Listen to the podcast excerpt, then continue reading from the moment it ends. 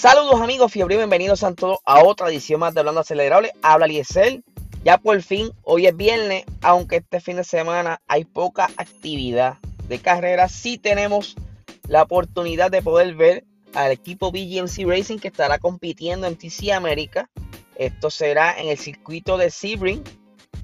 Así que estén pendientes a imsa.tv para que puedan ver a nuestro piloto puertorriqueño José Joche Blanco que estará corriendo este fin de semana.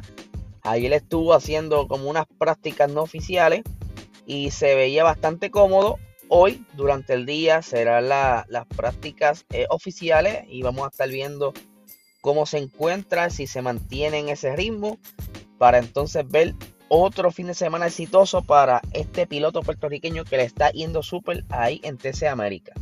Perdón. Como ya vieron en el título, hoy voy a estar trayendo un tema eh, que me llamó mucho la atención. Sí había, había escuchado sobre él, pero no había escuchado eh, los detalles sobre esta situación. Un pana mío me dice, mira mano, deberías hablar sobre el Crashgate. Y muchas personas dicen Crashgate. ¿Por qué Crashgate? Y la palabra gate viene sobre aquella controversia con Richard Dixon, que el famoso Watergate, que él fue que intentó eh, encubrir una situación ocurrida en ese edificio. Y desde ese entonces, el apellido Gate se le da a, los a las diferentes controversias, pues como también está en la Fórmula 1 el Spygate, que puedo quizás hacer otro episodio sin, eh, solamente del Spygate, con, yéndonos detalladamente, aunque ya mencioné un poquito en unos episodios atrás. Pero sí, podemos profundizar ahí porque es bastante interesante lo que ocurrió eh, en, ese, en esa controversia, en ese caso del Spygate. Pero en esta ocasión vamos a hablar de Cashgate.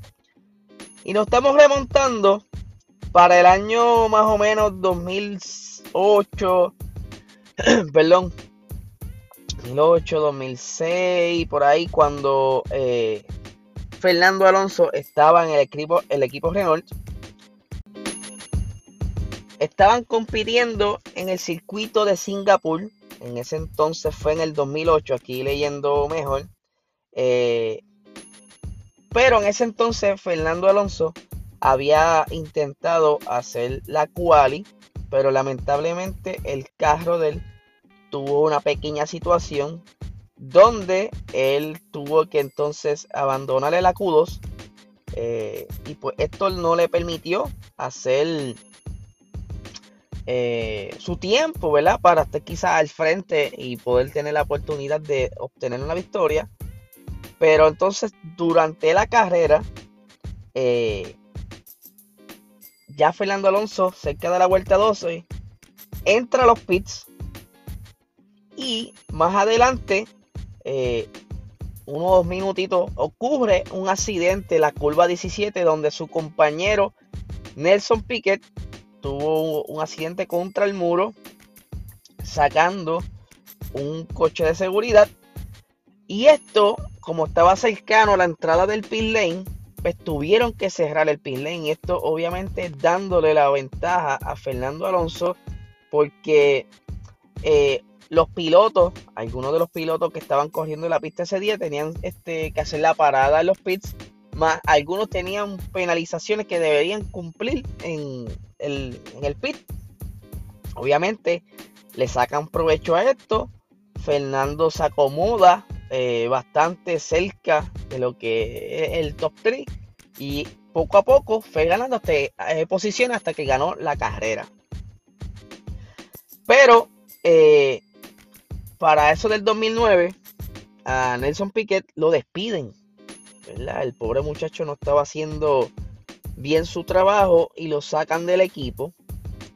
Y entonces donde él fue directito a la FIA y le explicó a la FIA de que Flavio Briatore y Pat Simmons en ese entonces eran eh, los directors y team principal de... Eran, eran las personas que estaban a cargo de Renault en ese entonces. Le habían pedido a Nelson Piquet que se estrellara para sacar un, un safety car. Y entonces le diera la oportunidad a Fernando Alonso de tener la, victoria. Pero está brutal porque ellos tienen que estar ya desde, desde, la, desde el principio de la carrera buscando quizá ese momento oportuno para orquestar esto. Porque no es que tan pronto Fernando Alonso entró al, pit dijeron, contra, vamos a hacer esto ahora. Ya yo creo que ya desde antes este, lo tenían planificado y más, obviamente quizás el universo conspiró a favor de ellos y habían pilotos que tenían entonces penalties y pues ya ellos montaron como quien dice el muñequito y le dijeron por el radio a, a, Nelson Piqué, mira mano, estrellate, necesito que te estrelles. Por entonces, él fue allá este, a la FIA, le explicó toda la situación, pero entonces él dice que Fernando Alonso no sabía él, este, a él no se le dijo nada. Eh, fue todo entre Piquet, Flavio Braitore y Pat Simmons. Eh, Fernando Alonso se entera después de lo que había sucedido con este, con este accidente. El señor Braitore y Simmons eh, dejaron un Renault para eso de septiembre del 2009, obviamente tras las acusaciones que le estaban trayendo por todo este revolú, imagino que la bomba mediática, todo se le vino encima. Y entonces esto eh, confirmó que lo que estaba diciendo Nelson Piquet era cierto. Aunque eh, Simmons, él confesó más adelante lo que había ocurrido y por esto él recibió una sanción de 5 años por su participación en este, por decir así, en esta, en este plan maquiavélico que estaban, que planificaron e hicieron, porque no es que lo planificaron, sino que lo ejecutaron y entonces Viaitore, él fue sancionado de por vida para ocupar un puesto en la Fórmula 1. Eh, que eso son palabras mayores porque la mayoría de las personas que están en la Fórmula 1 han trabajado en diferentes equipos. Obviamente se te termina el contrato aquí, pero te ofrecen contrato allá y, se mantienen. Eh, aunque sea quizás de eh, algún puesto en la FIA, pero lamentablemente algo así se tiene que penalizar, obviamente. Y pues lamentablemente para eh, Simmons fue de por vida y, y fue de por cinco años.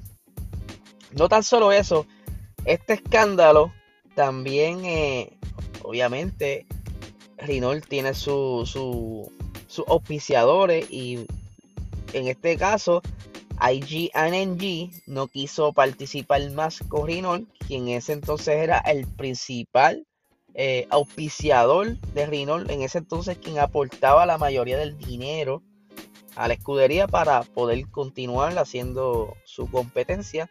Eh, al momento no se sabe cuánto dinero era lo que aportaba, pero sí era el auspicio principal. Y a Brightiore y a Simons eh, más adelante se le anularon las sanciones, pero Briatore por lo menos no ha vuelto a la, a la Fórmula 1 de, o sea, no, ha vuelto a, a, pertenecerles nada, ni siquiera en un cumpleaños. Y esto es, ¿verdad? De los pocos, de las pocas cosas que sabemos. Este escándalo se supo porque obviamente Nelson Piqué, molesto, eh, confesó, pero de nunca decir eh, lo que ocurrió, nadie se hubiera enterado de este plan. Entonces quizás es por eso que la FIA se ha vuelto un poquito más eh, cuidadosa a la hora de que pasen estos accidentes en la pista. Por eso es que ahora monitorean eh, todas las cámaras, la telemetría cuando ocurre un accidente. Por eso a Charles Leclerc, cuando tuvo ese accidente en Mónaco, en la quali, pues a él lo investigaron a, fondo.